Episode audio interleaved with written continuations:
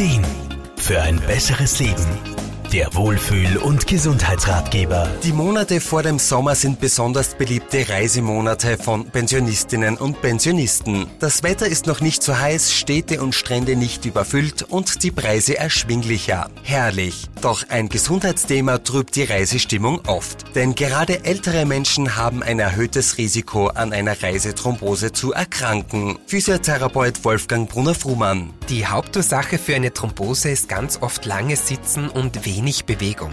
Also ein Klassiker bei langen Bus- und Flugreisen. Und durch die Inaktivität bildet sich dabei ein Blutpfropf, der dann ein Blutgefäß verschließt. Besonders gefährdet sind zum Beispiel ältere Menschen, aber auch Raucher und Menschen mit schweren Erkrankungen und Venenleiden. Wenn man aber nun weiß, dass lange Inaktivität die Bildung von Thrombosen begünstigt, weiß man im Grunde aber auch schon, was man dagegen tun kann. Bewegen, bewegen, bewegen.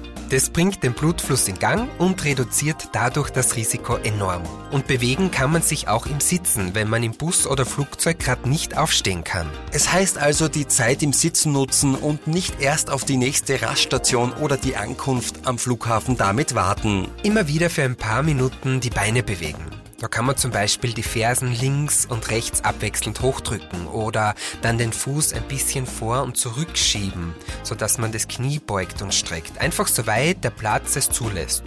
Und dann könnte man zum Beispiel auch noch abschließend die Füße abwechselnd ganz leicht hochheben. Und natürlich sollte man auch die Arme und den Oberkörper immer wieder durchbewegen und dabei den Griff zur Wasserflasche nicht vergessen. Gerade Risikogruppen sollten sich aber auch vorab ärztlich beraten lassen. Manchmal kann es sinnvoll sein, die eigene Medikation auf diese Belastung anzupassen. Oder bekommt zusätzlich etwas verschrieben, was das Risiko einer Thrombose senken kann.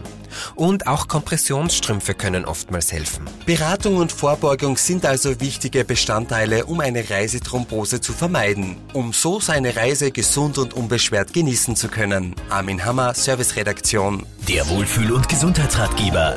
Jede Woche neu